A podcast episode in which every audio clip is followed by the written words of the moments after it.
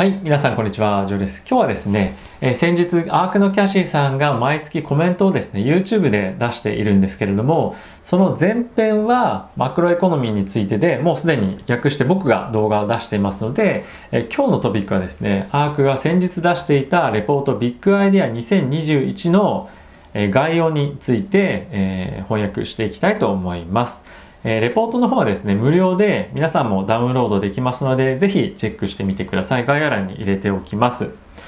でですね、このレポート、なんと110ページを超える超大作になっていまして、非常に興味深い内容、かつデータも詳細にいろいろと載ってるので、勉強になるものなので、皆さんもぜひお時間作って読んでみていただけたらなと思っています。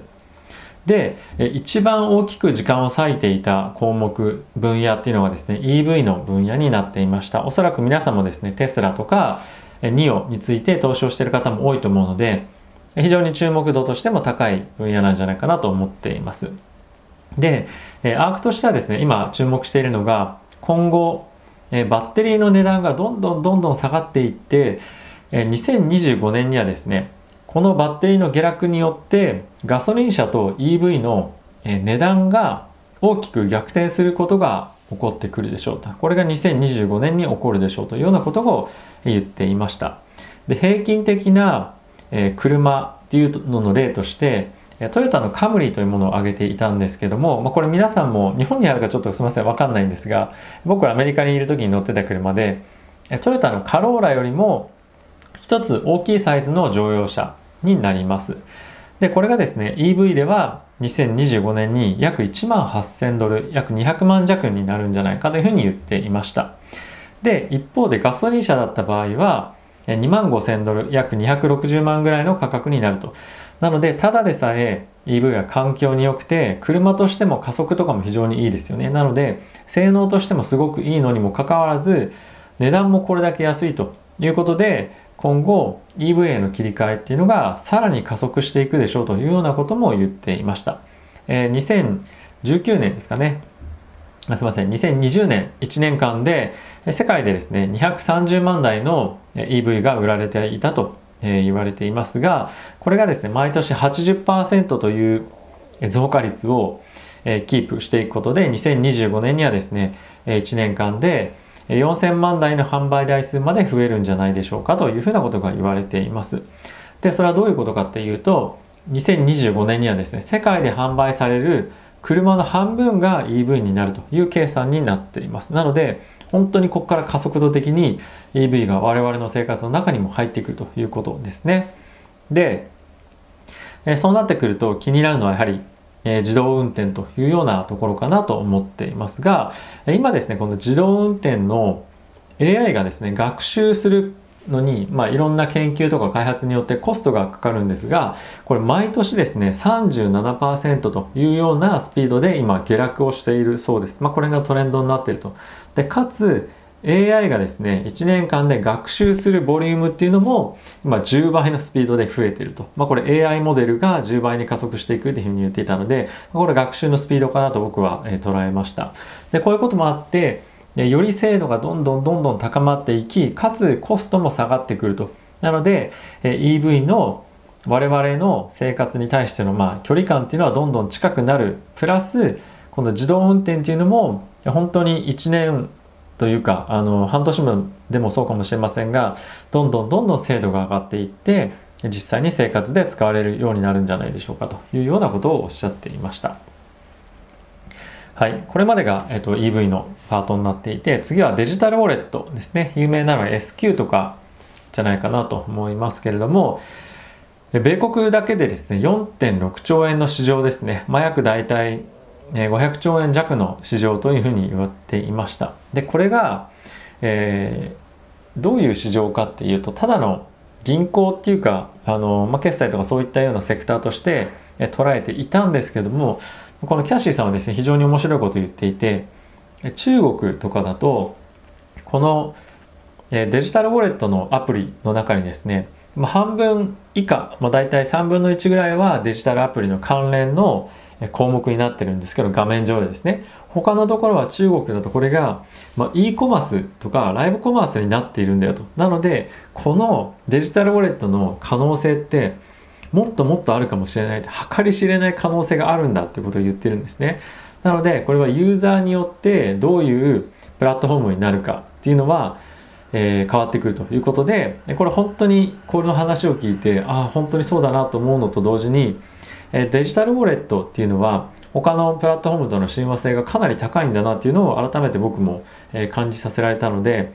えー、将来的に面白い分野だなと思って、え少しというか強く興味を持ちました。はい、あとはですねえこのユーザー数の獲得っていうところにも注目をされていてえ銀行っていうのはですねこれまでどういうふうに顧客を拡大していったかというともうすでに市場が飽和状態になってきていることもあって新たに市場を拡大させるのにですね行っていた戦略として M&A と企業買収というのがありました。なので非常に時間がかかって今の顧客数っていうところまで来たんですけれどもデジタルウォレットっていうのはですねもう同じぐらいのパイを持ってるんですね人数っていうの。で彼らはデジタルウォレットの業界の人たちは自力でここまで顧客数を増やしてきたよというふうに言ってたんですね。なのでもういかにユーザーに必要とされてるかいかにこっちの方のシフトが今いかに始まってるかっていうのを強く、えー、力説されていました。はいまあ、具体的に名前出ていたのは、えキャッシュアップ SQ ですかねあとはベンモっていうところを出していましたけれども、えこのレポートの中にもいろんな他の銘柄が載ってるのでぜひチェックしていただければなと思っています。でこのセクションではですねビットコインにもついて触れられていてえ価格についてはコメントは特になかったんですが、え前向きな発言として今ですねいろんな金融機関がこのビットコインを取引もしくは決済するためのインフラをどんどんどんどん整備していますと。なのでこれは非常に驚きの事実ということとあとはですねさらなる驚きはこれ少し前にもいろんなニュース出てましたけれども企業がバランスシート上にビットコインというものを計上し始めているということに驚きを覚えるというふうに言っていました。で一番の筆頭はですね SQ の例を挙げていましたけれども、まあ、1%ですね、えー、現金の1%をビットコインで保有するというようなことも言っていましたしあとはですね、これ今まではビットコインだったのが、えイーサーというように、えドルと連動された価格の、えー、暗号通貨っていうのをですね、仮想通貨っていうのを使っていくことに今後なるでしょうと。で、そういうことを、ま進めることによってより安全な資産の分散が行えるでしょうということも言っていました。はい、で次はですねオートメーション、まあ、ロボットの分野のコメントだったんですけれども今ですねアメリカの企業というか全体の労働市場を見てみると1万人の労働者に対して20台のロボットというのが今配置されているそうです。でただし5年後はですねこれ10倍になって1万人の労働者従業員に対して200台のロボットというように今後は進んでいくでしょうというふうに計算試算されているそうですでいろんなところでですねロボットオートメーション化が進むことによって仕事がなくなるんじゃないかっていうふうに不安を覚える方もいらっしゃると思うんですけれども、まあ、これは当然今までやってた仕事を、まあ、そういったロボットに置き換えるということはできるんですけれども今までになかった仕事っていうのがどんどんどんどんこれ歴史的に見てみると出てくるんですよということも同時におっしゃっていました。これ例えも面白かったなと思うんですけれども、インスタグラマーとかいますよね、まあ、インフルエンサーと呼ばれている人たちこういった仕事も、まあ、YouTube もそうかもしれませんがこういった仕事も新たにできていますと。あとはこれまであのこれまでとは仕事の概念が変わってきていて今までお金を払われていなかった仕事業務っていうのに対してお金が支払われるようになるんじゃないかっていうふうなことも言っていました。でこれ例えばどんなことっていうふうに思うとですねえ掃除ですとか料理買い物、まあ、これ家事に結構近いかなと思ったんですがあとはですねフードデリバリーもそうですよね。昔ってなんか出前とか無料でしたもんね。でえ今後はですねこういったところに対して賃金が支払われるようになっていくでしょうと。でかつ 子供がちょっとトイレ行ってますね。えーと、イーロン・マスクはですね教育の概念も今後変わってきてますよと。今 YouTube うちの息子もそうなんですが YouTube から英語を学んだりとかいろんなことを学べるようになってきてるので教育の概念っていうのも今後変わっていくんではないでしょうかというふうに、えー、このオートメーション化によって、えー、言われていました。あとはですねこのフードデリバリーというところに関してオートメーションともつながってきますが、え、コメントをしていたんですけども全体のフードデリバリーの全体の配達の約20%弱はですねドローンによって今後行われるんじゃないでしょうかと。でこの市場規模がですね116ビリオンというふうに試算をしていました。であとはですねオートメーションに関連してなんですけれどもえライドヘイリング、まあ、これ日本でいうとライドシェアなんですけれどもこの市場もですね150ビリオンにまで大きく今なってきていて2030年までには6から7トリリオンなんで600兆円から700兆円強の市場に拡大するんじゃないでしょうかというふうに言われています。これすごい規模ですよね。なんか想像できないんで何とも言えないんですけどえこういうの聞くとやっぱり Uber とか Lyft とかどれぐらいの可能性があるんだろうなってちょっと、え思って興味深くなってきました。はい、あとはですねえー、っとテスラに関しては2025年までに北米の自動車の20%は自動運転可能な車になってるんじゃないかというふうに言っています。でただしこれはですね他の、えー、ところと比べるとちょっと強気なよあの見方となってはいるんですが、まあ、アーク自身もですね7%から8%あとはまあ Google の子会社で Waymo っていうところがあると思うんですが、まあ、これ1%は少なくとも、えー、自動運転になるんじゃないかと予想をしています。なのでまあいかにこの20%っていうテスラの予測が強気かっていうのはあるんですが、まあ、少なく見積もっても、えー、10%弱ぐらいは自動運転に今後5年間で変わっていくというような予想がされています。これ非常に興味深いですよね。でこのやっぱり自動運転っていうのは非常にコスト的にも安いんだなと安くなるんだなと思わせる例がですねドローンの自動運転というところにえー、今回コメントされていたんですけども今後ですね遠隔でドローンを操作をして配達するっていうコストが、まあ、1マイルこれ1.6キロあたり7.8ドルというふうに言われていますでこれが完全自動でドローンが配達するとなるとなんとコストが25セントまで下がるそうなんですね。これあまりにも安すぎ安すぎて絶対こっちに移るでしょっていう感じなんですけどもなのでこのドローン産業っていうのはまあ、これだけ可能性がやっぱあるっていうのはこの数字見てるだけでもあるんじゃないかなと思わされました。なので今後配達とかそういったものは全てドローンに切り替わっていく可能性っていうのも、ま、全てとは言いませんがかなりの部分が変わっていくんじゃないかなと思っています。はい、で続いて宇宙産業に、え移っていきたいと思うんですけれども、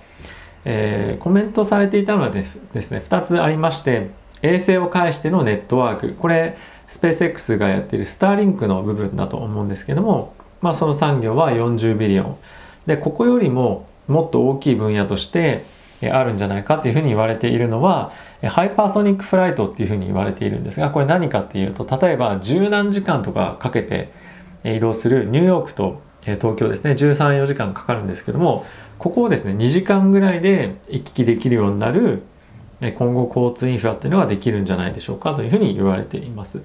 はい、でこの産業はですね270ビリオンというふうに言われているんですが、まあ、これはですねコンサバに見積もってこれぐらいあるよということらしいので宇宙産業としてこのハイパーソニックフライトというところは今後も注目していきたいなとまあ全部そうなんですけどね特に、え注目していきたいなと思ってはいました。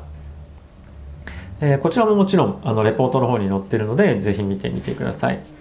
で、えー、次はですね 3D プリンティングの分野なんですけれどもこちらは5年後にも120ビリオンの市場規模になっているでしょうと。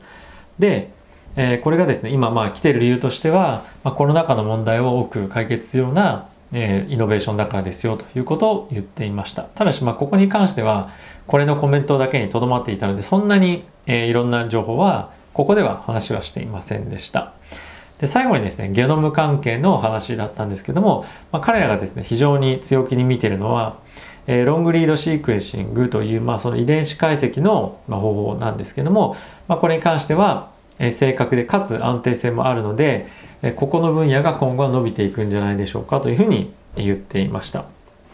で今後はこういったテクノロジーを使ってがんのスクリーニング検査っていうのを、え進んでいくでしょうとでこれは2025年ぐらいまでには価格も非常に一般的に、え利用しやすい価格になるでかつ早期のステージのがんっていうのが発見されやすくなるというふうに言われていますので、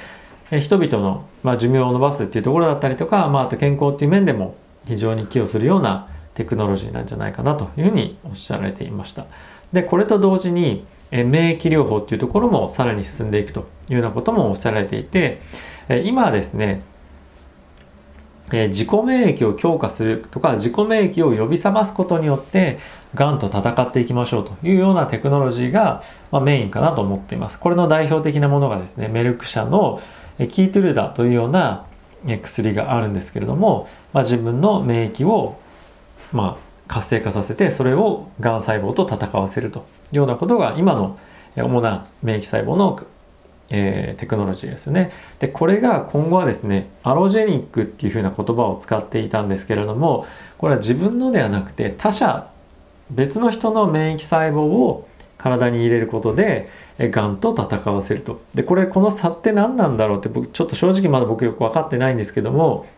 えこれも250ビリオンの市場の可能性がありますよというふうに言っていました。なので、えその免疫学っていうところの解析から治療っていうところまで、まあ、一貫してイノベーションが進んでるので、まあ、今後人類のその病気に対しての考え方とかっていうのもいろいろ変わってくる可能性はあるんじゃないかなと今回の動画を見て思いましたと。はい。で、まあ軽くこれぐらいの内容ですね、キャシーさんが話をしていました。いかがでしたでしょうか？えちょっとクイックに皆さんにお伝えをしていきましたけれども、結構自分でもしっかりと今回うまくまとめられたんじゃないかなと、えー、自画自賛するわけではないですが、えー、思っています、えー、興味がある方は是非元の動画も